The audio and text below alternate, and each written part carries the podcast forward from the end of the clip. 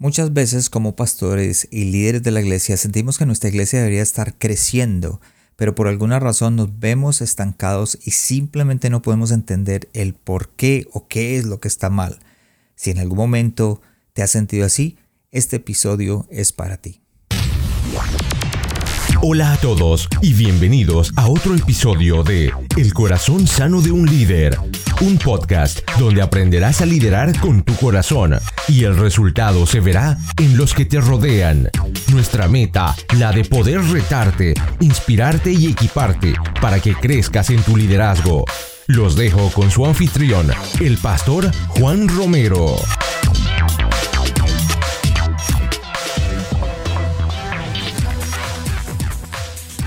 Hola a todos y bienvenidos al episodio número 94 de este su podcast El corazón sano de un líder donde queremos que equiparnos no es opcional, es vital para nuestro crecimiento personal y el resultado se verá en las personas que te rodean. Desde la ciudad de Calgary en Canadá les habla su anfitrión y su servidor Juan Romero. Gracias por acompañarme una vez más y si estás acá por primera vez, gracias por darme la oportunidad de entrar en tu casa, de entrar en tus audífonos, de traerte una conversación que sé que va a ser de bendición para ti y para el equipo que estás liderando.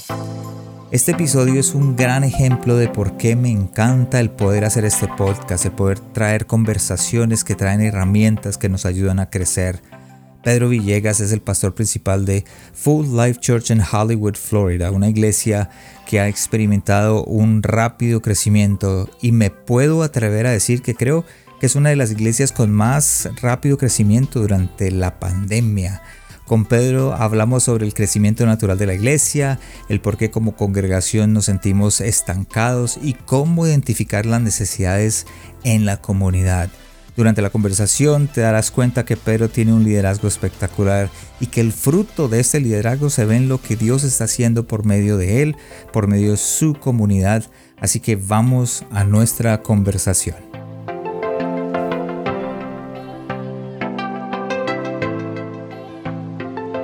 Pastor Pedro, gracias por estar aquí en un corazón sano líder, un episodio trayendo algo que Dios ha puesto en su corazón. Gracias por acompañarme el día de hoy. Muchísimas gracias, Juan. Eh, es un honor poder estar acá contigo, con todas las personas que nos están viendo. Pastor, te comentaba de que, de que tenemos muchos amigos en común en Facebook, en eh, algunos pastores que eh, conozco desde hace muchos años son amigos suyos, y mirando lo que el pastor Pedro está haciendo y está construyendo en la Florida, em, quise invitarlo con este tema y para los que nos están escuchando, el tema es el crecimiento natural de la iglesia y cómo identificar las necesidades de la comunidad. Y, es excelente no solamente para líderes de iglesia, pastores de iglesia, sino para líderes de célula o de grupo familiar, porque el, el mismo principio se aplica. Entonces, pastor, gracias, sé que tiene algo por decir. Empecemos con la primera pregunta de siempre, ¿dónde estás? Y qué mueve tu corazón. Aunque ya dije que estás en la Florida, cuéntanos dónde estás más detalladamente para nuestros eh, escuchas en México o en otros países que no te conocen. Bueno, eh, muchísimas gracias. Bueno, yo me encuentro en el sur de la Florida. Eh, tenemos una iglesia hermosísima en Hollywood. aparte de eso, ahorita tengo la bendición de ser el presidente de la Asociación Hispana de pastores del sur de la Florida, entonces estoy, digamos, como que trabajando con todos los pastores del sur de la Florida. Y cuando me preguntas qué mueve mi corazón, yo creo que si tuviera que decir una sola cosa, mm, tendría que ser hacer la voluntad de Dios. Lo que más deseo, lo que más realmente me hace sentir realizado es poder me dejar guiar por Dios, dejarme usar por Dios, que lo que Dios me diga eh, el que Él pueda contar conmigo, que Dios pueda contar conmigo en lo que Él quiera hacer. Wow, pastor. Hablaste de ser el presidente de la Asociación de Pastores en, en el sur de la Florida, ¿verdad? De los latinoamericanos, me imagino. ¿Ha sido difícil eh, ponerlos eh, de acuerdo en las cosas que quieren hacer? Porque lo digo desde mi corazón, yo traté de unir los pastores aquí en Calgary y fue difícil. No sé tu experiencia, ¿cómo ha sido? Bueno, no, la verdad es que ha sido, lógicamente ha sido un reto, pero ha sido emocionante. Yo lo he disfrutado. Eh, soy una persona, realmente me importan los pastores. Desde antes de ser presidente de la asociación siempre me han importado muchísimo. Siempre he buscado tener relaciones y amistad con pastores que estén en la misma ciudad. Eh, creo que nadie tiene un pastor como, como otro pastor. Ah, muchas veces los pastores se nos exigen como si fuéramos superhombres cuando somos hombres comunes corrientes. Y, cuando uno mira las estadísticas, son muchísimos los pastores que dicen no tener un amigo eh, de confianza, alguien que, en quien pueda confiar, alguien con quien puedan hablar las cosas. Es más del 70% de los pastores que dicen esto. Entonces, eh, cuando yo miro eso, yo digo, no, eso no puedo ser yo. Así que soy una persona que intencionalmente busco relacionarme con los pastores. Así que desde antes de ser presidente de la asociación ya tenía amistad de varios de ellos y y ahorita simplemente ha sido a través de mi posición poder seguir creciendo en algo que ya voy a mi corazón, que es relacionarme con pastores. Me importan los pastores yo creo que una manera en que tú logras acercarte a alguien es cuando te importa la persona, te importan sus intereses y es algo que, que creo que está en mí.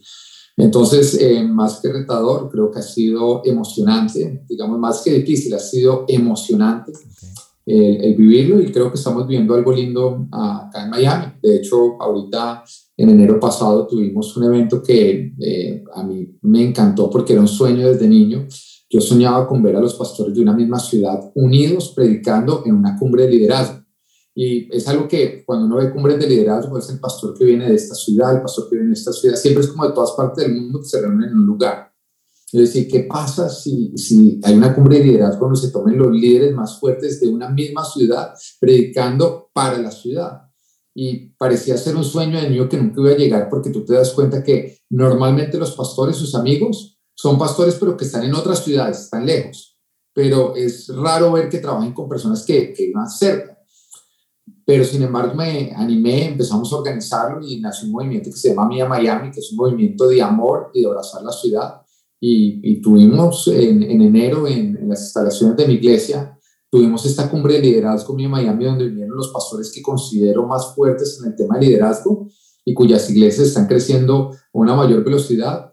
Estuvimos trayendo a nuestros pastores, a nuestro equipo y estuvimos ministrándolos todos. Entonces fue algo bien lindo, fue un evento de gran unidad. Al final pudimos eh, subir todos los pastores que estábamos de Miami en el templo a orar y interceder por nuestra ciudad creo que fue algo bien hermoso. Así que los pasos que hemos visto camino hacia la unidad y hacia que los pastores estemos trabajando juntos han sido, la verdad, estoy muy contento con lo que hemos podido vivir, muy agradecido con Dios. Solamente para el, o sea, los pastores más su liderazgo de la iglesia, ¿verdad?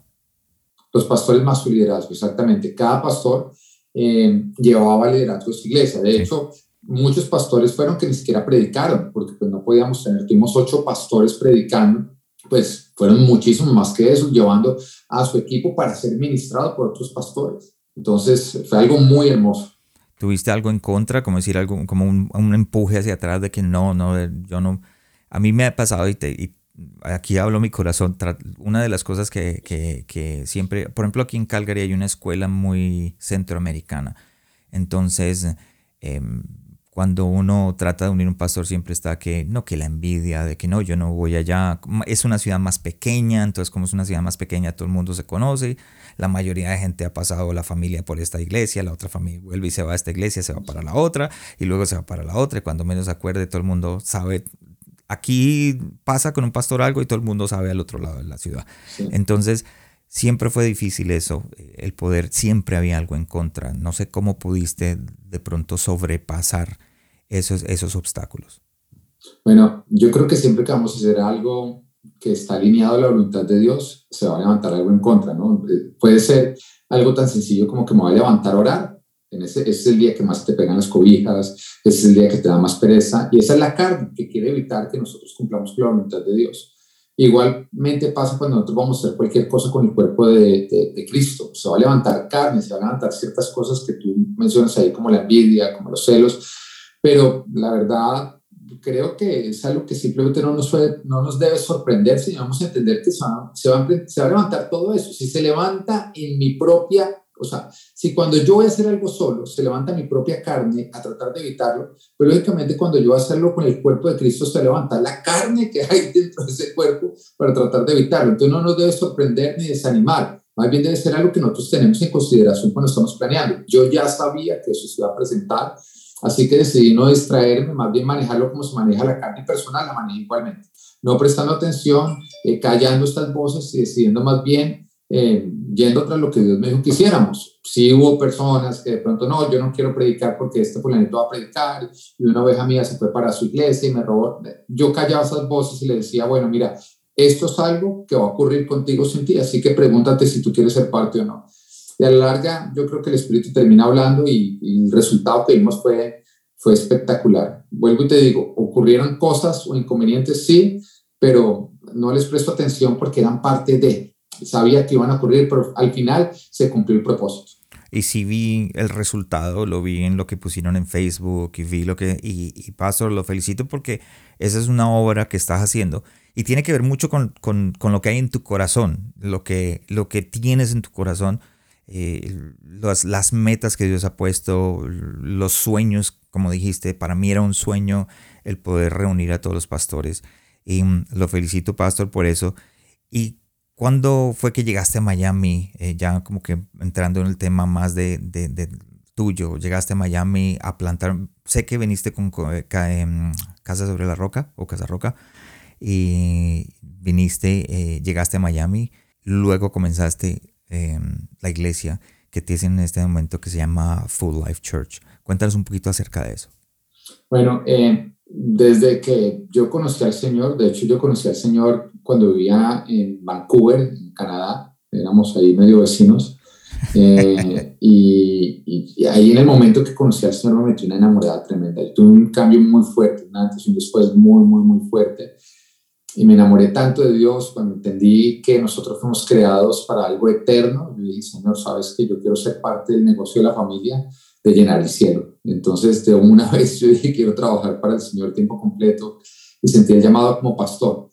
Me voy para Colombia, me caso con mi esposa Ana María y estamos sirviendo ahí en la iglesia local, pero siempre con ese llamado y con un deseo muy grande de venirnos a vivir a Miami, ya que nuestra familia vive acá.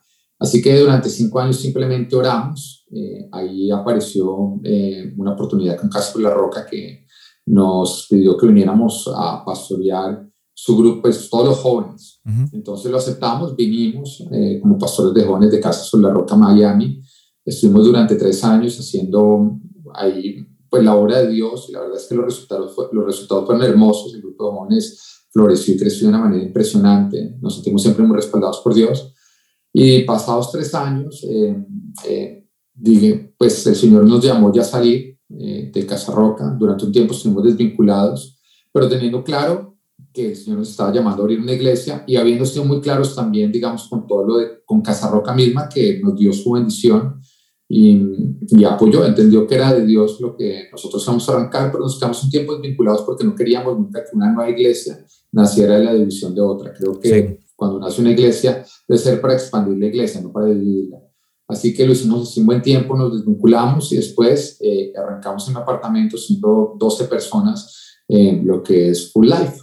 Así nos estuvimos y hemos visto pues un crecimiento bastante, bastante especial. Dios ha venido haciendo algo muy lindo con nuestra iglesia, hemos podido ver un crecimiento muy saludable y bueno, y aquí estamos todavía eh, porque creo que no hemos alcanzado la meta. Creo que todavía tenemos que seguir trabajando lo mismo. Qué importante, Pastor, eso que acabo de decir, en el, en el, en el cambio, en, ese, en esa transición, poder tener un tiempo, ¿verdad, Pastor? No, si no se vuelve lo que dijiste, división, se lleva uno la mitad de la iglesia o, o, por lo menos los jóvenes, en el caso suyo, que estaba liderando los jóvenes, se van los jóvenes.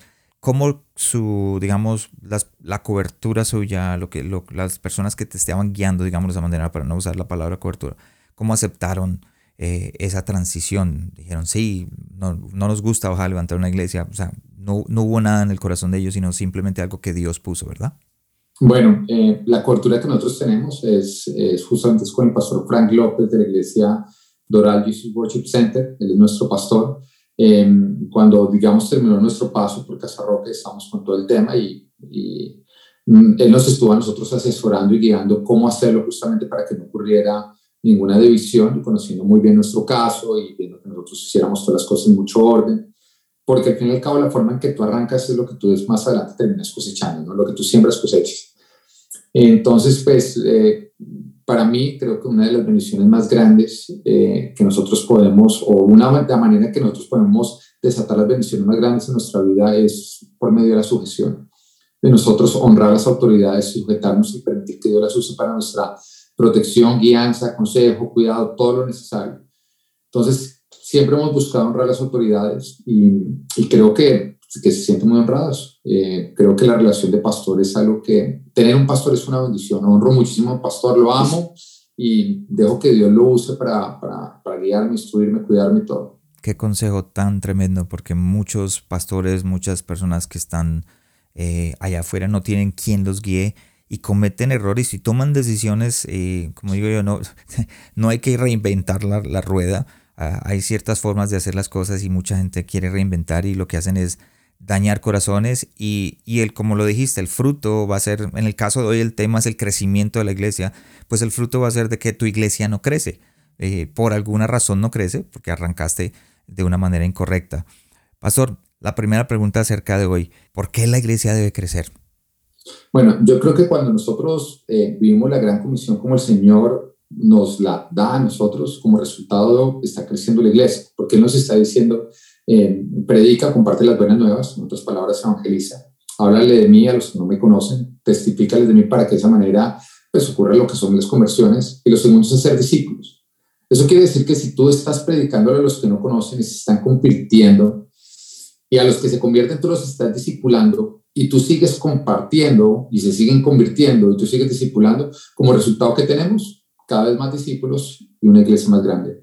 Eh, entonces creo que el cumplimiento de la, de la gran comisión como tal da como resultado el crecimiento de la iglesia. Eh, ¿Por qué debe crecer la iglesia? Es tan sencillo porque es llenar el cielo de almas. Eh, y creo que es justamente la razón por la cual Jesús murió en la cruz, para que de esa manera nosotros podamos ir al Padre.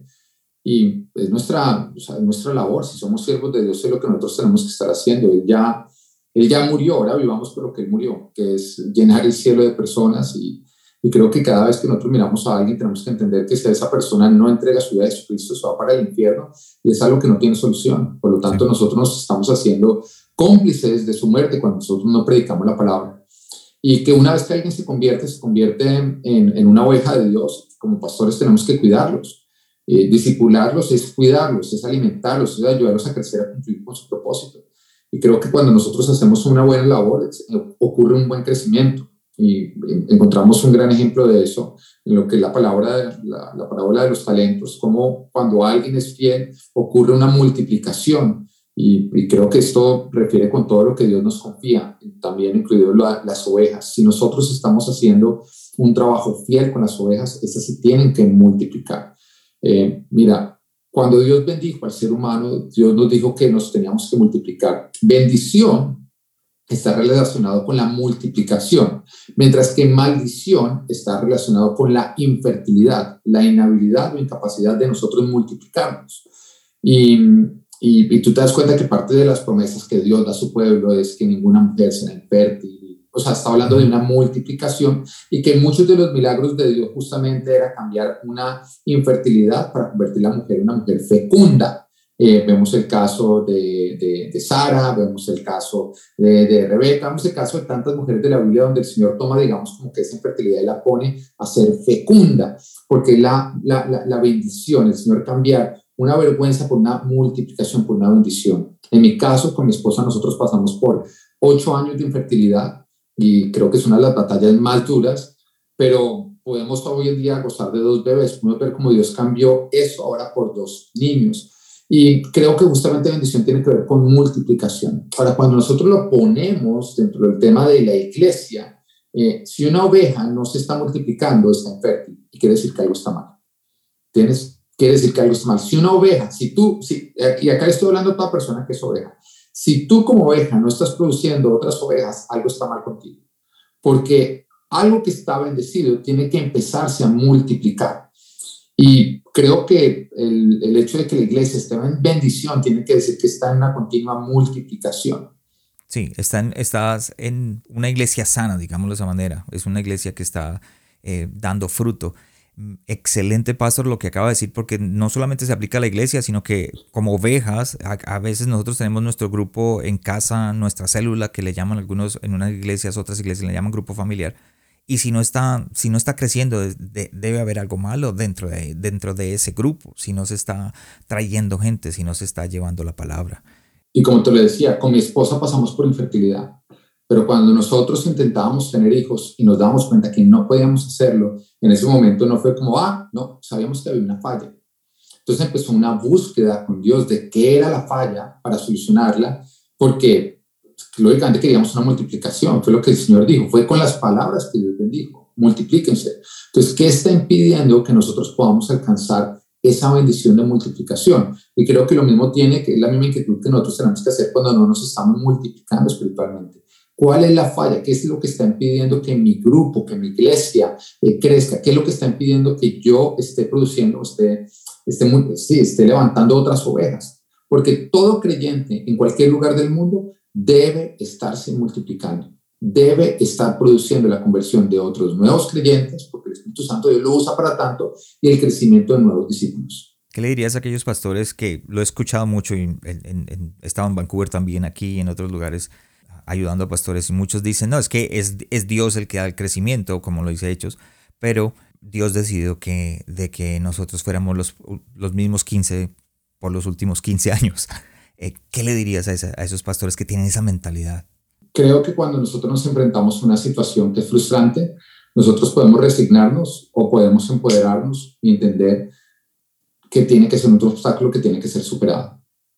Yo sí creo que en el corazón de Dios está el que haya un crecimiento, no creo que tengamos que nosotros estarnos midiendo con otras personas, porque cuando yo miro, hay personas que tienen 10 hijos, hay personas que tienen 5 hijos, para mí es suficiente dos. Yo quiero dos hijos. yo también, yo tuve dos. Yo no dos, sé. Exactamente. ¿Por qué? Porque tengo dos manos, puedo agarrar a uno con una y otro con la otra, ya es suficiente. Pero eh, a lo que me refiero es que la, tu iglesia no tiene que crecer a la misma velocidad que están creciendo otras iglesias pero si tiene que crecer, si tiene que avanzar. Y cuando no hay un avance, no es tema simplemente resignarse y decir Dios no quiso, es preguntar por qué está ocurriendo. ¿Por qué razón nosotros no estamos pudiendo multiplicarnos más? ¿Por, ¿Por, qué no podemos alcanzar a nuevos creyentes? ¿Por qué la gente no está avanzando? Yo no te podría dar cuál es la razón general porque no lo hay. Hay una razón personal y cada pastor tiene que mirarla. Tienes que mirar si de pronto tu iglesia no tiene visión, no está yendo para ningún lugar, y la gente cuando llega al sentirse que no está avanzando y que la iglesia no está avanzando para ningún lugar se dejó motivar. Tienes que mirar si de pronto es un tema de falta de orden en ciertas cosas que no está permitiendo crecimiento. Pero vuelvo y le digo, si una mujer no puede tener ahí hijos a pesar de que lo está intentando, ella puede decir como, ah, no, Dios no quiso que tengamos hijos. O simplemente puede decir, hey, creo que está mal, yo fui creada para parir. Y tratar de luchar con Dios para encontrar la solución a su problema.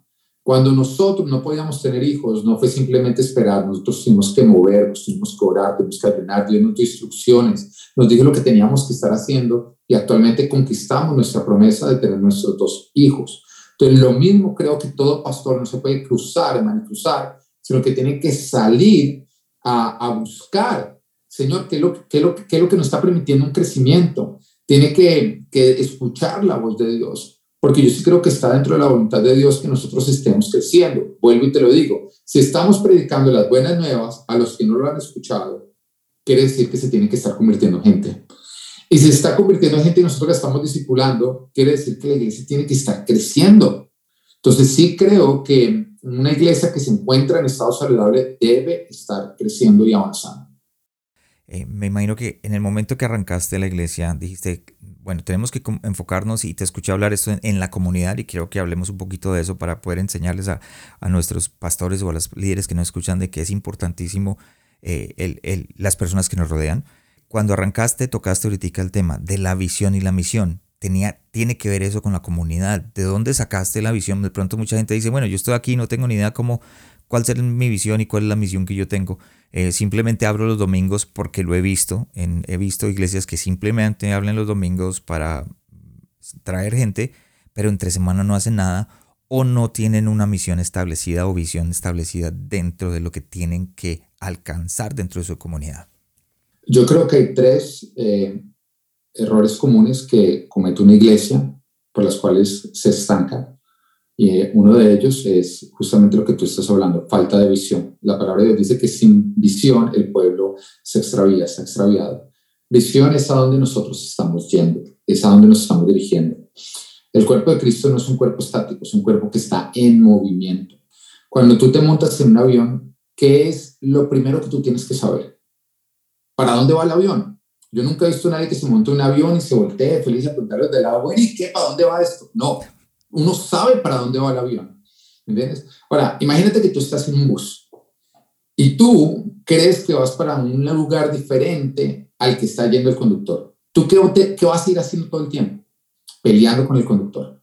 Que por aquí no es, que voltea a la izquierda, porque en tu mente, en tu corazón, tú quieres ir a un destino diferente al que va el conductor. Entonces, eso pasa cuando no hay una visión o cuando no se comunica. Cuando en una visión, pues todo el mundo está perdido, no, hay, no se sabe. Es que si no, hay un, si no hay un destino, el movimiento no significa avance. ¿Entiendes? Si no hay un destino, si tú no estás yendo para un lugar, el movimiento no significa avance, simplemente significa movimiento. Avance es cuando tú te acercas a la meta, pero para tú tener avance tienes que identificar la meta, hacia dónde tú estás yendo. Entonces, no tenerla hace que la gente, que a pesar de que haya movimiento, la gente se siente estancada en su vida. Por lo otro es el no comunicar la visión, que hace que haya división dentro del mismo cuerpo, la misma iglesia, porque aunque el pastor está yendo, no lo ha comunicado, entonces todos los demás eh, personas de la iglesia están peleando con él porque creen que deberían ir a la izquierda o a la derecha porque no hay una voz clara. Entonces creo que uno de los problemas más graves de una iglesia es que no haya una visión, no tenga un norte. Ahora, ¿quién define ese norte? Dios. Dios es el que define el norte y nosotros en la palabra vemos como el Señor está hablando de que anota la visión, de que un pueblo sin visión se extravía. Él habla muchísimo de visión. Eso nace en Dios. Dios a nosotros nos embaraza con la visión. Eh, algo que nosotros tenemos en nuestra iglesia es que cuando la gente entra en el lobby está escrita nuestra visión. Todo líder, todo siervo de mi iglesia tiene que saber la visión. Yo constantemente me volteo y se las pregunto, hey, ¿cuál es la visión? Para que ellos sepan a dónde estamos yendo. Para que cuando llegue otra persona les digan, esta iglesia va en esta dirección y de esa manera todo el cuerpo está avanzando. De esa manera nosotros también podemos eh, medir nuestro avance. Cuando nosotros logramos desarrollar, logramos tener movimientos que dicen, oiga, estamos cumpliendo la visión, todo el mundo lo celebra, pero también nos permite a nosotros ver en lo que nos, lo que nos hace falta avanzar. Como tenemos claro para dónde vamos, también decimos, mire, pero todavía nos falta eso. Y eso nos motiva a también esforzarnos. Mantiene la iglesia viva y andando en la misma dirección. Visión es tener claro para dónde nosotros estamos yendo y es algo que Dios siempre nos va a dar a nosotros. ¿Cómo podemos identificar nuestra visión? ¿Cómo puedo decir, bueno, eh, llevo siendo pastor dos años, tres años o soy un pastor joven que está creciendo y no, no veo la visión? Estoy mirando qué es lo que Dios quiere. ¿Cómo, ¿Cómo fue tu experiencia? ¿Cómo fue que Dios te dijo, bueno, porque estás haciendo un excelente trabajo, estás construyendo algo que tiene fruto, por ende, puedo entender de que lo que Dios te dio y lo que estás haciendo van de la mano y han sido el, resultado de lo que Dios está haciendo por medio tuyo y de tu obediencia y de conocer para dónde vas, ha sido el fruto. Yo creo que la visión siempre nace en Dios. Dios desde antes de nosotros crearnos ya tiene claro el propósito que nosotros venimos a cumplir en la tierra, el propósito de todo lo que nosotros vamos a estar haciendo. Entonces, la respuesta es muy sencilla, en Dios. en Dios nosotros encontramos esta visión y Él a nosotros nos embaraza con la misma nos damos cuenta que el Señor, eh, cuando, cuando llama a, Abraham, le dice, ve, deja, tu pueblo y tu parentela y ven a la tierra que te mostraré. El Señor está hablando de una vez de la visión que le va a dar a él como pueblo y a lo largo de su caminar lo empieza a embarazar de todo lo que significa ese llamamiento, que no solamente entregarle un territorio físico, sino también el que sea padre de multitudes y todo lo que se cumple, digamos, con, o todo lo que es la promesa abrahámica. Igual también ocurre con respecto a Moisés, cuando el Señor se le aparece a través de la salsa ardiente, le habla de la visión de que va a ser usado para libertar el pueblo. Lo mismo ocurre con Noé, cuando el Señor también llama a Noé, le habla a él de la visión de, salvar los animales, de construir el arca, todo lo que fue su propósito. Acá uno le entrega al mismo José, nos damos cuenta que le da una visión a través de sueños, pero la visión se encuentra en Dios. ¿Cómo nosotros logramos identificarla? Pues en intimidad con Dios. Pero muchas veces empiezan a ser con una inconformidad, empiezan a ser con un deseo. Nos damos cuenta que Moisés desde antes de tener un encuentro con Dios en la sal serpiente ya tenía el deseo en su corazón de libertar a su pueblo. Lo intentó hacer sin Dios y lógicamente fracasó. Pero nos damos cuenta que era algo que realmente a él, le producía una carga, le producía como, como, como un, un desconfort. Eh, yo te puedo decir con respecto a mi visión, ¿cuál es? La visión nuestra como iglesia es el que los cristianos, los, las personas que pertenecemos a Full Life, reflejemos, o sea, testifiquemos de Jesús en las cinco áreas de nuestra vida.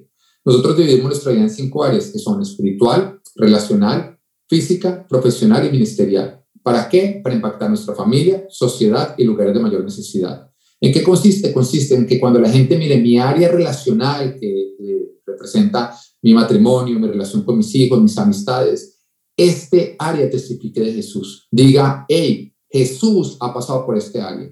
Tú te das cuenta que cuando Jesús caminaba en los evangelios, él se iba encontrando con personas muertas, pero la resucitaba. Se iba encontrando con leprosos, pero lo limpiaba. Se iba encontrando con diferentes enfermedades y las sanaba.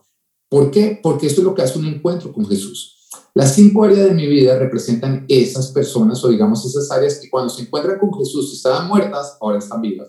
Si estaban con lepra, ahora están limpias. Si estaban enfermas, ahora están sanas. Y cuando la gente las debe decir, oiga, ese tipo tenía un matrimonio que era un desastre, pero ahora mire la belleza del matrimonio que tiene. Mi matrimonio testifica de que Jesús pasó por ahí, de que mi matrimonio tuvo un encuentro con Jesús. Y lo mismo debe ocurrir en las cinco áreas de mi vida. ¿Cómo Dios me embarazó de esta visión? Cuando yo me convertí al Señor, yo me meto esa enamorada con Dios y me doy cuenta que Jesús es la clave de todo. Yo digo, o sea, tenemos la palabra de Dios que a nosotros nos guía para dar fruto en toda área. Tenemos el empoderamiento del Espíritu Santo de Dios que nos permite hacer lo que el hombre no puede hacer, porque ahora con el Espíritu Santo de Dios logramos hacerlo. Yo digo, no, no hay excusa. Esto es, esta es la solución para todo. Y recuerdo que yo llego de Canadá, llego a Colombia, empiezo a trabajar en una empresa y yo lo primero que hago es, eh, es, es informarme de quiénes son todos los cristianos que están trabajando ahí. Entonces los reúno y les digo, mire, todos nosotros somos creyentes, vamos, vamos a alcanzar esta empresa para Cristo. Vamos a compartir la palabra, mejor vamos a cristianizar esta empresa, que la gente conozca a Jesucristo. Pero lastimosamente me di cuenta que esos cristianos que yo había reunido eran los que siempre llegaban tarde, y cuando lo regañaban, venían con la excusa de que era que estaban en ayuno y entonces decían que el jefe que los había regañado era el diablo porque no entendía y que era una oposición a causa del ayuno que ellos tenían. Eran los que robaban, eran los que cuando llegaban a donde los, a donde, a donde los clientes, en lugar de vender, lo que hacían era ponerse a predicar. Entonces, al final no habían vendido el producto, pero les habían predicado. O sea, no hacían sus funciones, sus labores. Entonces, me di cuenta que, que que, era un desorden, no estaban testificando de Cristo. Hoy le comparto a uno de mis mejores amigos acerca de Jesucristo y de cómo cambió mi vida. Y después de compartirle, llega y me dice, mire, eh, Pedro, esto suena muy lindo, pero la verdad es que yo tengo un tío cristiano que es el peor miembro de familia que nosotros podemos tener. Así que yo jamás me quiero parecer a él. Y, y, me encontré con esa sorpresa, que los mismos cristianos, en vez de testificar de Jesús, lo que estaban haciendo era alejar a las personas de quererse convertir a Jesucristo eran un antitestimonio. Así que ahí empezó a crecer eso en mi corazón y empezó a crecer como, como ese deseo de levantar discípulos que realmente testificaran de Cristo a través de, las, de todas las áreas de su vida. Que cuando sus vecinos los vean, sus vecinos quieran parecerse a ellos. Que cuando sus miembros de familia los vean, quieran parecerse a ellos. Que cuando los demás compañeros de trabajo los vean, digan, oiga, yo quiero parecerme a esta persona. ¿Y, ¿Y qué es lo que usted tiene? Es que usted está brillando algo, es que la forma como usted hace todo eh, es, es, o sea, irradia, es atractiva. Y en este momento nosotros podemos predicarles de Cristo. Eh, yo creo que nosotros nos volvemos hipócritas cuando hablamos de un Cristo que nos regala una vida en abundancia, cuando nosotros estamos viviendo una vida en escasez. No, no tiene una congruencia. Creo que hay muchas personas que se preguntan por qué sus hijos están apartados de, de los caminos del Señor cuando ellos son cristianos. Lo cierto es que si tú a tus hijos les estás presentando un falso Cristo, porque tú no imitas a Cristo, sino imitas algo contrario a Cristo, pero dices que eres cristiano, pues tus hijos dicen, yo no quiero seguir a ese Dios. No quiero seguir a ese Dios. Entonces, todo esto empezó a crecer como una carga en mi corazón. Y ahí yo entendí que esa era la visión que Dios me estaba entregando. La hemos venido desarrollando y también sé que la visión, porque hemos, hemos venido viendo avance yo creo que la gente que llega a Full Life se alinea, entiende lo que nosotros estamos predicando, empieza a impactar su familia, su sociedad y los lugares de mayor necesidad porque vemos un cambio, una transformación. Yo tengo personas que llevaban 10 años en el cristianismo y estaban en la olla económica y creían que era un desierto. Y cuando entraron y, aprendieron todos los principios bíblicos de manejo de dinero, se dieron cuenta que no era un desierto, era un desorden, vivían en un desorden y por lo tanto están viviendo las consecuencias del desorden. Y apenas empezaron a organizar con todos los principios económicos, que no solamente es el diezmo, ¿no? Porque nos damos cuenta que muchos pastores enseñan el diezmo, o sea, enseñan qué hacer con el 10%, pero no enseñan qué hacer con el otro 90%. Exactamente, yo, yo siempre he dicho eso, pastor. Uno, uno como pastor, eh, eh, eso era, eh, para mí fue una carga muchísimo en, en, cuando nosotros plantamos dos iglesias aquí en Calgary.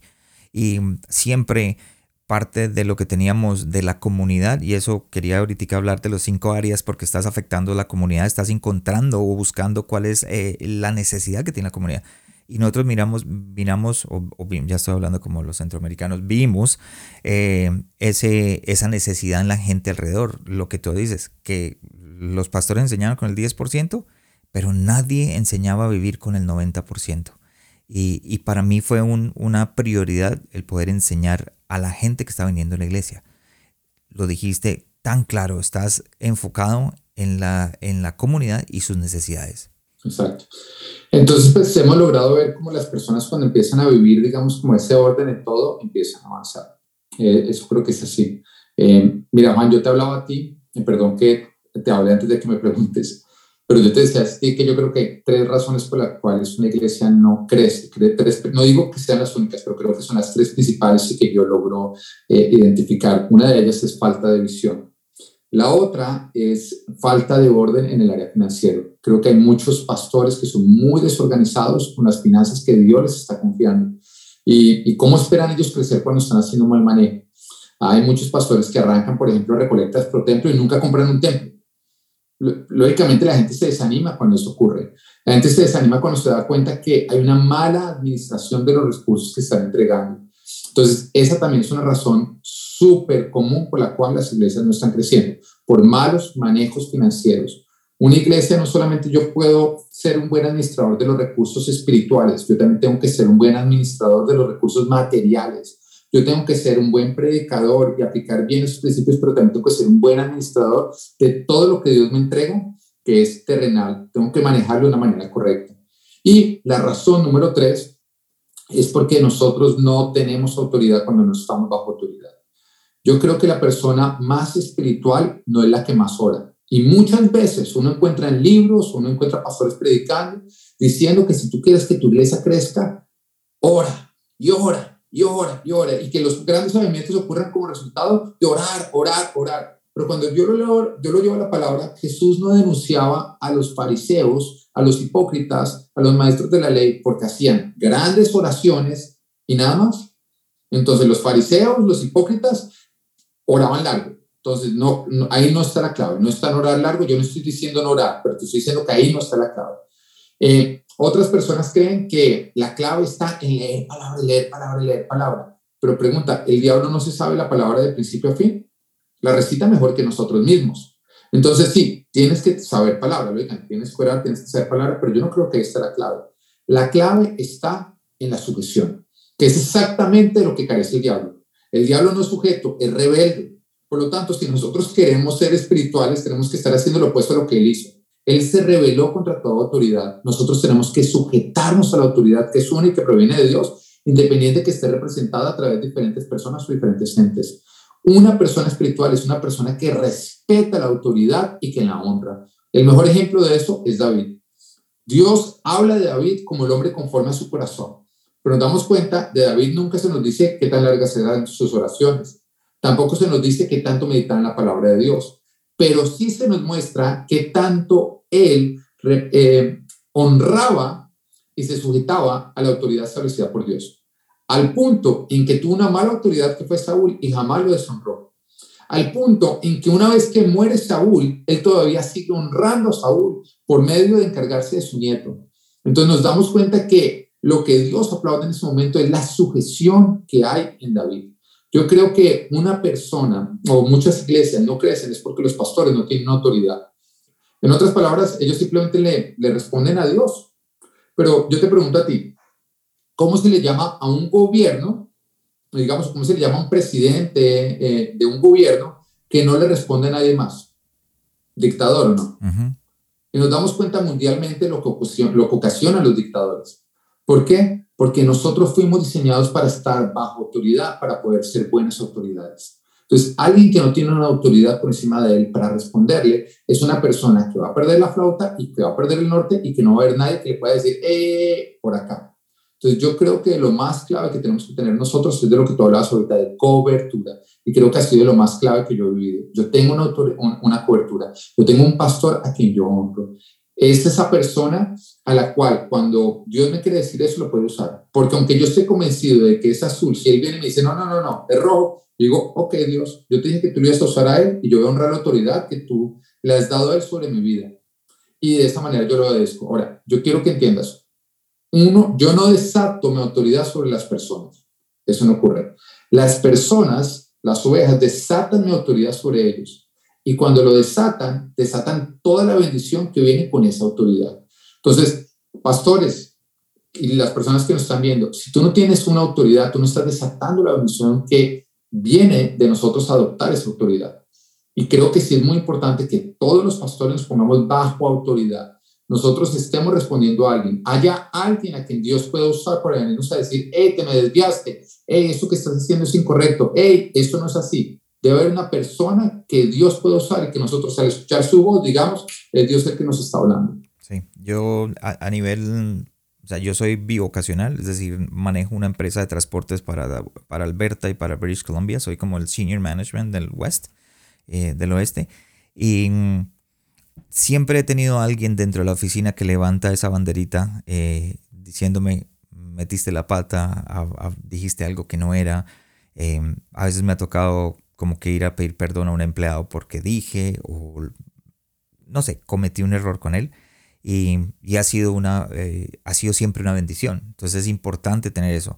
Em, la razón por la que pregunto, cuando dije cobertura, es porque dentro de las personas que me escuchan y la gente que me ha hablado y eso, mucha gente ha salido herida por la cobertura, eh, por la gente que dice, bueno, yo me he sometido a ciertas personas que me dicen laven el carro y yo voy lavo el carro porque Dios me dijo que lo lavara por medio de, de, de esta cobertura. Em, pero es importante, y estoy de acuerdo contigo, es importante tener alguien que nos guíe y que nos enseñe eh, las herramientas, por ejemplo, como el caso tuyo. Tú me estás dando a mí una herramienta o a los nuestros oyentes por las cuales tú ya pasaste. Entonces no tenemos que, que pasar por ese mismo error o, podemos enderezar nuestro camino por un consejo que tú nos estás dando en este momento? Mira, el hecho que una persona haga mal uso de lo que Dios le da no quiere decir que nosotros podemos dejar de atesorar lo que Dios entrega. Eh, la razón número uno por la cual las mujeres no quieren sujetarse a sus esposos es porque han tenido una mala experiencia con alguien que era autoridad y que en lugar de usar la autoridad para protegerla, la usó para oprimir. Tengo mujeres que están vueltas a casar y su, su, anterior esposo abusó de ellas, entonces ellas hicieron un pacto interno de que jamás voy a permitir que un hombre sea mi autoridad. Y ese, ese matrimonio va camino a, a, la destrucción, porque está por fuera del orden de Dios. Entonces, algo en lo que yo digo, mira, tú o te vuelves a exponer y vuelves a aceptar lo que viene de Dios, o lastimosamente no vas a poder disfrutar de las bendiciones. Y creo que Jesús nos modeló eso cuando Jesús fue traicionado por Judas, él, él, no se levantó diciendo, no vuelvo a confiar en ningún discípulo, porque ya me traicionaron, porque ya me dieron, ahora yo solo contra el planeta porque uno de ustedes me falló. No, él se volvió a exponer y él volvió a confiar en sus discípulos y los volvió a levantar. Entonces, el hecho de que hayan tenido una mala autoridad no quiere decir que Dios no use las autoridades y que no fueron establecidas por Dios. Nos toca volvernos a exponer. Eh, para serte sincero, yo creo que uno de los golpes más duros que yo he vivido eh, como en mi desarrollo ministerial fue cuando una autoridad me falló y, y, me, hizo un daño tremendo a mí y a mi familia. Abusó de esa autoridad para hacer una estafa económica. Eh, y a mí me dolió muchísimo, me dolió muchísimo porque yo culpaba a Dios por lo que había ocurrido porque al fin y al cabo era el que me había dado esa autoridad. Y, recuerdo que Dios durante un tiempo guardó silencio y, un día me habló. Me dijo, ¿te dolió? Le dije, Señor, que se me dolió, o sea, me destrozó. Dios me dijo, ok, entonces estás preparado, no lo hagas tú. Y en ese momento me entregó la iglesia. Eh, nos damos cuenta con Oseas cómo el Señor le entrega como esposo a una mujer que lo va a traicionar. Y todo era para que él entendiera el dolor de la traición. Todo era para que él entendiera el dolor que le producía a Dios, que a pesar de ser el mejor esposo de Israel, el que lo cuidaba, Israel le respondiera a él con traición. Para que Oseas entendiera eh, la misericordia de Dios cuando, a pesar de que lo había traicionado, el Señor los volvía a perdonar y los volvía a recibir. Y Oseas entendió ese dolor porque le tocó vivirlo con su propia esposa. De, redimirla, ser el mejor esposo que lo traicionara, volverla a recibir de vuelta, ser el mejor esposo que le traicionara. Y él entendió. Todo esto lo permitió Dios, no con el ánimo de que Oseas aborreciera el matrimonio, decidiera envejecer solo, sino para que él entendiera el corazón de Dios.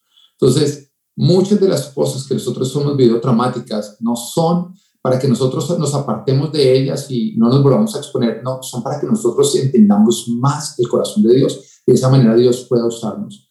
Pero si cuando tú vives algo traumático, tú no te dejas de exponer, dejas de ser de uso para Dios. Dios te va a usar hasta que te ofendas. Dios te va a usar hasta que te ofendas. Y si no, preguntémosle a Moisés. Siempre que Moisés tomó toda ofensa del pueblo para conocer el corazón de Dios, Dios lo siguió, lo siguió usando. Pero el momento en que él se lo tomó personal y cogió a palo la piedra, la roca, Dios dijo, hasta acá te uso. ¿Por qué no puedes entrar? Porque te ofendiste.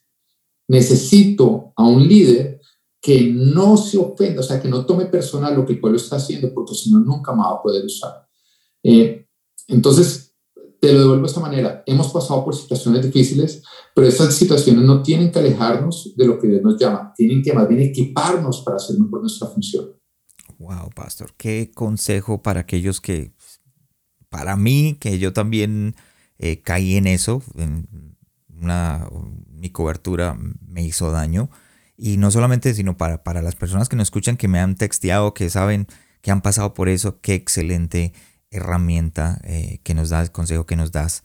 Volviendo a, los, a, los, a las cinco áreas que, que Dios te dio, que pusiste en la visión, y hablaba de que era, son son en realidad como las herramientas que Dios puso para, para identificar las necesidades en la comunidad tuya, en la que tú estás eh, pastoreando en este momento.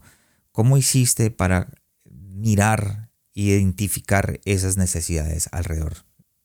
Yo creo que has sido caminando con Dios. ¿Entiendes? Has sido como caminando con Dios a medida que voy creciendo y me doy, me doy cuenta que justamente las necesidades de nosotros se ven en esas cinco áreas. Eh, creo que todo nace en el, en, el, área espiritual, porque creo que el principal problema, digamos, como que yo lo, yo lo represento de esta manera, si tu espíritu está muerto, es como, digamos, que tú estás un automóvil y tu motor esté muerto. Por más de que las llantas estén infladas, tú no vas para ningún lugar. Y creo que eso es el, el hombre que está muerto espiritualmente, el hombre sin Cristo, que por más de que tenga todo un potencial, no va a ir para ningún lugar, porque tú necesitas de tu área espiritual, tú necesitas estar vivo en Cristo para poder conquistar tu propósito de vida. Entonces, por eso arranco con el área espiritual, como que es conocer a Cristo y, es recibirlo como mi Señor, es sujetarme completamente a Él, es desarrollar esas disciplinas espirituales que me ayudan a tener una relación sana con Él, es entender quién yo soy en Cristo y es estar muy bien espiritualmente. Creo que muchas iglesias se quedan simplemente predicando eso. Entonces la, las personas eh, vuelan espiritualmente, pero, pero ya, ahí se quedaron. Digo, no, no, no, una vez que tú ya estás bien espiritualmente, vamos a conquistar esa vida en abundancia que Cristo quiere para ti. Entonces, ¿cómo arranca con las relaciones? ¿Por qué? Porque Dios a nosotros nos dice que los mandamientos se resumen en ama al Señor tu Dios por encima de todo y ama a tu prójimo como a ti mismo. Habla de relaciones. Por lo tanto, el segundo área son las relaciones, tener relaciones sanas tener un matrimonio sano, tener una buena relación con los hijos. Y creo que en estos dos se encuentra la verdadera felicidad. Yo creo que una persona no es feliz cuando tiene dinero. Yo creo que una persona es feliz cuando tiene una relación sana con Dios, una relación sana con su prójimo. Esa es la felicidad. Cuando una persona está en su lecho de muerte, lo que lamenta no es no haber hecho más dinero, es no haber invertido más en sus relaciones. Entonces, ahí es organizar la persona en sus relaciones. Después de eso, viene el área físico. ¿Por qué? Porque tú puedes tener un llamado muy grande, pero si tu cuerpo está mal, si tú te enfermas y mueres, hasta ahí llegó tu llamado. Este es el vehículo que Dios nos dio por toda esta vida, que yo tengo que cuidar. Yo no puedo ir a, a, decir, bueno, ya este, este cuerpo está muy amachacado, dame otro nuevo. No, este pues tengo que cuidarlo, tengo que cuidar de mi cuerpo. Y la Biblia a nosotros nos habla de cuidar el cuerpo. Nos habla a nosotros de descanso, nos habla a nosotros de entrenamiento físico, nos habla a nosotros de alimentación, nos habla de todo, entonces yo tengo que cuidar mi cuerpo. Nos habla a nosotros de no usarlo para inmoralidad sexual, porque también es un pecado que queda en la carne, que mata el cuerpo, y nos habla de ciertos cuidados para hacerlo, entonces también lo predicamos. Después viene el área profesional. ¿Por qué? Porque cuando Dios puso a Adán en el jardín, le dio dominio a todo y dijo que tenía que administrarlo de una manera correcta. Entonces nosotros sí tenemos que administrar el jardín para esa manera que el jardín produzca. Y cuando yo hablo del área profesional, estoy hablando de tu trabajo, estoy hablando de lo que te produce recursos y de la administración de dichos recursos. La Biblia habla de dinero más que de cualquier otro tema. Por lo tanto, no es que a Dios le guste, le, le, guste mucho el dinero, sino que Él sabe que es importante para nosotros y que es en lo que más tiempo nosotros gastamos en producir dinero, en administrar dinero, en gastar dinero. Por lo tanto, Él a nosotros nos enseña. Entonces, yo me doy cuenta que muchos problemas de muchas personas es justamente porque no están bien en su área laboral o porque no están administrando bien los recursos que Dios les ha dado. Así que los ayudamos a organizarse. Y por último, hablamos del área ministerial, que es cumplir con tu propósito, con tu llamamiento, es predicar las buenas nuevas, es ser discípulos, es servir en la iglesia local, es servir a los creyentes y servir para que otros sean creyentes. En eso consiste el ministerio. Me preguntaron, es decía, me decían, ¿por qué el orden? ¿Por qué de último el ministerio? Digo, muy sencillo, porque para tú ser efectivo en tu ministerio necesitas autoridad. Si tú no tienes autoridad, tú no vas a ser efectivo en tu, en tu ministerio. Y la autoridad viene cuando tú aplicas la palabra de Dios en tu vida. Por lo tanto, una vez que tú la aplicas en tu área espiritual, relacional, físico y profesional, tú vas a tener muchísima autoridad para llevar a cabo tu ministerio. Entonces, fue lo que Dios me entregó a lo largo de, de, de mi caminar con Él. Eh, nosotros tenemos una serie que tú encuentras en nuestra aplicación de, de, de, iPhone y Android que se llama Iglesia Full Life, donde dice Live a Full Life y se enseña a organizarse la persona en cinco áreas. Toda persona que pasa por ahí es transformada. Eh, mi libro va a salir este año, o sea, voy a sacar cinco libros donde habla de cómo organizarse en cada una de las cinco áreas y ya está, digamos, en todo el proceso de edición. Entonces espero tenerlo, eh, ojalá en este primer semestre ya listo para la venta. Eh, pero eso fue lo que Dios nos entregó a nosotros y hemos visto que Dios lo usa de una manera impresionante. En mi propia vida lo usa y lo he usado. Y el trabajar con las otras personas alrededor tuyo. Como yo siempre digo, siempre arranco el, el podcast diciendo el, el, fruto de lo que hacemos se ve en las, en las personas que nos rodean. Y, y, lo estás haciendo literalmente con tu iglesia. Fue difícil como que buscar la comunidad, los voluntarios, la gente que quiere trabajar contigo, eh, que, que, se enamoró de la visión, que se embarazaron de esa visión, de esa misión, para poder alcanzar lo que tenías que, o las, lo que tienes que alcanzar. No, yo creo que cuando la gente ve fruto en ti, eh, la gente se quiere acercar. Yo creo que un líder es alguien que, que tiene influencia sobre otros. Eh, la gente se acerca a ti cuando se da cuenta que, cuando se siente cómoda consigo mismo estando contigo y cuando tú le añades valor a su vida. Yo creo que si tú quieres liderar, añade valor a las vidas de las demás personas. O sea, no, no, no obtengas valor de las demás personas, no añades valor. Las personas se van a acercar porque quieren que tú les añadas valor. Y, y con mi esposa lo hemos tenido claro desde el principio de añadirle valor a las personas. Nunca, cuando llega una persona, yo no estoy pensando en lo que yo puedo obtener de la persona, no, estoy pensando en cómo yo le puedo añadir valor a la vida de esa persona. Y cuando esto ha ocurrido, la gente se ha sentido amada y han traído nuevas personas, nuevas personas y siempre hemos tenido un crecimiento continuo, un crecimiento hermoso, aún en la pandemia. En la pandemia nuestra iglesia siguió creciendo, no online, presencialmente siguió creciendo. Entonces, eh, pero por ejemplo, mira, en la, en la, pandemia nosotros qué hicimos. Cuando la gente eh, caía enferma del COVID, nosotros pues sabíamos que las personas en ese momento, eso era como la lepra, sí, sí. Mucha gente le daba pena contar que tenía el COVID sí, porque en ese momento era como que le querían poner la campanita de, de COVID, COVID, COVID, mundo, mundo, mundo. Y no podían salir de sus casas, así que no sé, lo que nosotros hacíamos como iglesia era que les llevábamos desayuno, almuerzo y comida durante el tiempo que tenían que hacer la cuarentena. Entonces, eh, la persona solamente se tenía que preocupar de sanarse, no tenía que preocuparse de nada, porque le llegaba el desayuno, le llegaba el almuerzo, le llegaba, le llegaba la comida. No era algo que hacía la iglesia con, eh, direct, era algo que hacíamos las personas de la iglesia. Nosotros armábamos grupos, decíamos, mire, fulanito cayó enfermo ¿quiénes eh, quieren apoyar? Entonces la gente decía, yo, yo le llevo el desayuno de tal día, no, yo le llevo el almuerzo el otro día, no, yo le llevo una comida. Y empezamos a hacer grupos y la iglesia entera se movilizó. Entonces, al final de la pandemia, la gente, ¿cómo se sintió? Amada. Se sintió que la iglesia le añadió valor, que cuando se sintieron solos, la iglesia no los dejó solos. Entonces, vimos como la gente se iba sumando y la iglesia se iba multiplicando. Wow. Y es lo que hablaste al principio, cuidar la comunidad eh, basada en las cinco herramientas que Dios te ha dado. Tan importante tener esa visión y, poder cumplir con, lo que Dios ha hecho. Tengo tantas preguntas, Paso, pero no quiero, yo sé que usted está ocupado y que tiene, podríamos hacer otro episodio, tres, cuatro, cinco episodios acerca de, todo lo que Dios ha hecho por medio suyo, la cultura, eh, y cómo la iglesia creció y todo eso, pero em, quisiera como que entrar ya en las últimas preguntas y, más bien dentro de un tiempo lo invito de nuevo y, hacemos como una segunda parte de, de este episodio. Entremos a las, eh, cinco preguntas finales. Y la primera pregunta que tenemos es de los hábitos que tienes diariamente, ¿cuál es el que más ha afectado tu liderazgo? Yo creo que el hábito nosotros lo podríamos definir como la forma en la que tú te estás administrando a ti mismo. Un mal hábito es administrarte mal. Un buen hábito es administrarte bien. Y vuelvo y repito, en las cinco áreas de, tu vida tú puedes estar administrándote mal o administrarte bien.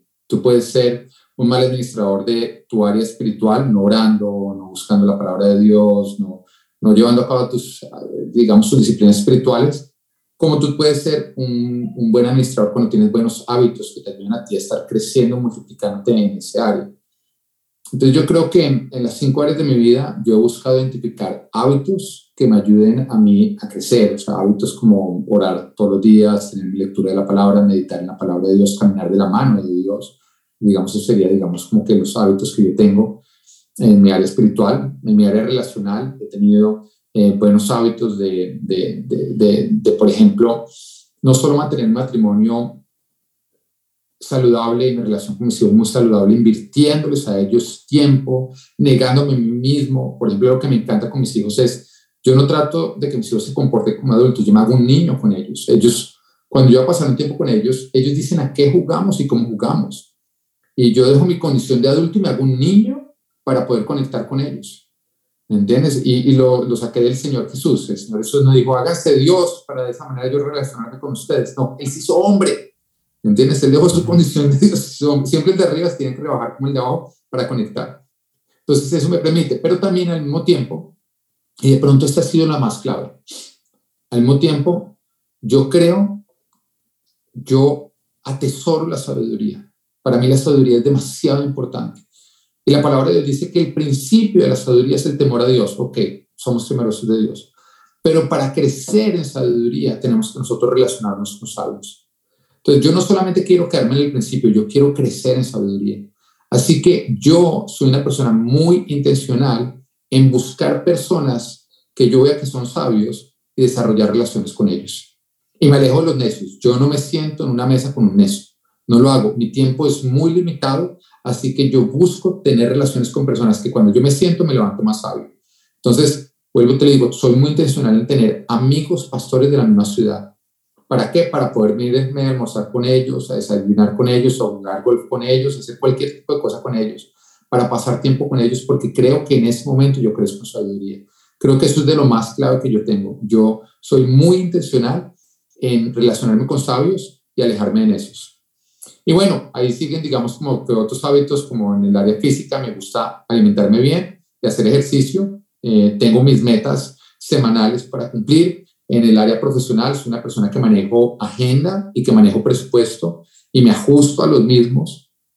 Y en el área ministerial, lógicamente, pues soy una persona que estoy predicando constantemente la palabra de Dios, que estoy cuidando el rebaño, que estoy mirando en Dios las estrategias para que haya un crecimiento de mi liderazgo y un crecimiento personal. Yo creo que la combinación de todos, pero si tú me dijeras cuál ha sido el que más ha influenciado en mi crecimiento, ha sido el sentarme con sabios y levantarme de mesas de necios. Es la primera vez que me contestan de esa manera. Siempre me, me dan una forma, eh, pero me acabas de, de, demostrar de que lo que Dios te dio para ti es tan importante que te enfocas en cada una de tus áreas eh, para poder crecer qué excelente eh, el poder aprender de ti y poder entender que la importancia de esas áreas en nuestra vida. Así que tomen nota porque este episodio está espectacular acerca de eso. Segunda pregunta, ¿cómo te estás preparando para el siguiente paso en tu llamada? Ahora, nosotros no sabemos cuál es el siguiente paso porque muchos de los que nos escuchan no te conocen, pero tú sí sabes. ¿Cómo te estás preparando para ese paso? Haciendo crecer lo que tengo en este momento en mis manos. Yo creo que lo, lo, que viene después, Dios me lo entrega cuando yo he hecho crecer lo que tengo en este momento en mis manos y lo saco de la parábola de los talentos. El que tenía las 5.000 monedas no estaba enfocado en las 5.000 que le iban a ser entregadas después. No, no, no, no. Eso, eso todavía no había sido entregado. Eh, lo que Dios nos confía más adelante es resultado de haber sido fieles con lo que ya nos ha confiado. Así que Él se enfocó en hacer crecer lo que Dios le había entregado y y es lo que yo estoy haciendo. Yo me preparo para el futuro siendo fiel con el presente. No, no pienso mucho en el futuro. Yo estoy enfocado en el presente, haciendo crecer todo lo que Dios a mí me ha confiado. Para que en el momento que Él me llame a decir, bueno, vamos a, rendir cuentas, yo le puedo decir, mira, entregaste cinco, toma diez. Pregunta número tres. ¿Cuál fue el último libro que leíste o el que recomendarías a otros líderes? Eh, de John B. Beer. Eh, este libro lo estuve leyendo con todo el liderazgo de la iglesia, que es Quebrando la Intimidación. Me, encanta, porque además habla de la autoridad, que como te has dado cuenta, para mí es supremamente importante. Eh, la autoridad no estoy hablando de una persona, estoy hablando de lo que viene de Dios. Y nos habla a nosotros de cómo crecer en autoridad, cómo no, no dejarnos robar la autoridad y no robar la autoridad, cómo nosotros respetarla. Y ese libro lo, recomiendo a toda persona, no tiene que ser pastor, a toda persona le recomiendo ese libro. Si estás haciendo ejercicio, vas conduciendo y no tomaste nota, no te preocupes, en la página de internet del corazón sano un líder .com o juanromero.ca vas a encontrar el episodio del Pastor Pedro, vas a encontrar toda la información, los enlaces a sus eh, redes sociales, a la página de internet y cuando saque el libro también va a estar el, enlace al, libro del pastor para que lo para que puedan comprarlo y obviamente si les interesó el libro que él recomendó en este momento también va a estar el, enlace ahí para que lo alcancen. Pregunta número cuatro, ¿de quién o de qué estás aprendiendo en este momento? Mira, yo de quien más aprendo de mi pastor. Para mí, aprender de mi pastor es como comer en la casa. Siempre la comida más saludable va a ser la de casa. Es la que yo más valoro y es la que yo busco eh, tener, digamos, de una manera disciplinada. Porque el que se alimenta mucho por fuera, no, ese no va a estar saludable. Entonces, siempre lo que más valoro es lo que viene de lo que me ha entregado. De la persona que más aprendo es de mi pastor, del pastor Fran López. Eh, adicionalmente, digamos, tengo otros, eh, digamos, como que personas de las cuales añado y son personas que son exitosas en aquello en lo que yo quiero ser exitoso. Entonces, cuando veo que hay un pastor que es exitoso en la multiplicación, en manejar diferentes iglesias y todo, me gusta acercarme a aprender de ellos, a compartir con ellos. Eh, leo libros y leo, y, y, lógicamente me gusta de pronto ir a diferentes lugares donde está este seminario y todo, pero, pero no, inicialmente es compartir con las personas. Si yo veo que tú eh, eres muy bueno en algo que yo quiero aprender, yo busco pasar tiempo contigo porque creo que la sabiduría se imparte, no se enseña, se imparte. Cuando tú pasas tiempo con la persona, se imparte eso. Entonces, digamos que eso serían, digamos, los lugares donde yo, donde, donde yo estoy buscando el fortalecerme y el avanzar. Ok, Pastor, gracias por compartir. Y llegamos a la última pregunta. Si estuvieras frente a ti mismo, pero 25 años atrás creo, ¿cierto? Más o menos, ¿qué te dirías o te aconsejarías para enfrentar tu llamado, lo que has alcanzado en este momento? No, no, me diría simplemente disfruta el camino. Disfruta el camino, gózatelo. Eh, ya, no, no cambiaría nada porque no es necesario que yo me diga nada porque, el que, porque Dios siempre me ha venido diciendo cuando he necesitado escucharlo. Entonces, si yo pudiera viajar en el tiempo, hablar conmigo mismo, no me, no me hablaría a mí mismo, porque yo no estropearía lo que Dios está, ha estado haciendo a lo largo del tiempo. Él me ha hablado cuando yo he necesitado escucharlo. Él me ha abrazado cuando yo necesitaba un abrazo. Él ha sido todo lo que yo he necesitado y me ha suministrado, me ha suministrado todo, todo lo que en cada etapa de mi vida, eh, sí, yo he necesitado en ese instante. Por lo tanto, simplemente si me tocara toparme, le diría disfruta el camino. No hablaría más porque pronto estropearía lo que Dios está por hacer. Gracias, Pastor. Y ya para terminar, siempre hago la pregunta de ¿qué le aconsejarías a aquellos pastores que de pronto dicen, sabe una cosa, estoy estancado con mi iglesia, quisiera que mi iglesia creciera, quisiera que, o que voy a plantar una iglesia y, es importantísimo el crecimiento en tu experiencia? ¿Qué crees que sería el, el consejo de más valor que le podrías dar a ellos en este momento? Bueno, a un pastor que está estancado, yo lo primero que le diría es abraza el estancamiento, no lo niegues, abrázalo, porque la primera, la, manera, la mejor manera de nosotros solucionar un problema es reconocerlo, es encararlo. Entonces, enfrente la situación de decir no, no, porque es que muchas veces es que Dios lo quiso así. Creo que eso es como ponerle una curita. Dios quiere que las cosas crezcan, eh, bíblicamente hablando, cuando nosotros, mm, o sea, cuando, cuando la persona que tenía mil monedas y se le quedaron de mil monedas llegó, Dios le dijo, sí, es que yo quería que tú nada más fueras mil. No, Dios le llamó infiel por no multiplicarlas. Entonces yo creo que es encarar y decir, bueno, mire, algo está mal y enfrenta la situación que está mal. Eh, ahora, una persona que está arrancando una iglesia le diría, asegúrate de tener una autoridad porque tú no vas a ser una buena autoridad si no tienes autoridad. Alguien que pronto vaya avanzado y no tenga autoridad por alguna experiencia pasada equivocada, le diría, busca, una, ponte bajo autoridad y órale a Dios, órale a Dios. si yo no estoy de acuerdo con ese tipo de coberturas que para dar todo lo que es cobertura cobran como un fee. Yo no estoy de acuerdo con eso. Yo no, cobro, no, no estoy de acuerdo con eso. Respeto de pronto hay personas que me están escuchando y lo practican, yo no estoy de acuerdo con eso porque hay ciertas cosas que no se venden. Hay ciertas cosas que no se venden. Lo que Dios me dio a mí para, para ministrar el pueblo, yo no lo puedo vender. Entonces, yo diría, busca una persona que genuinamente quiera darte, quiera ser esa autoridad, quiera darte ese cuidado, quiera darte ese amor.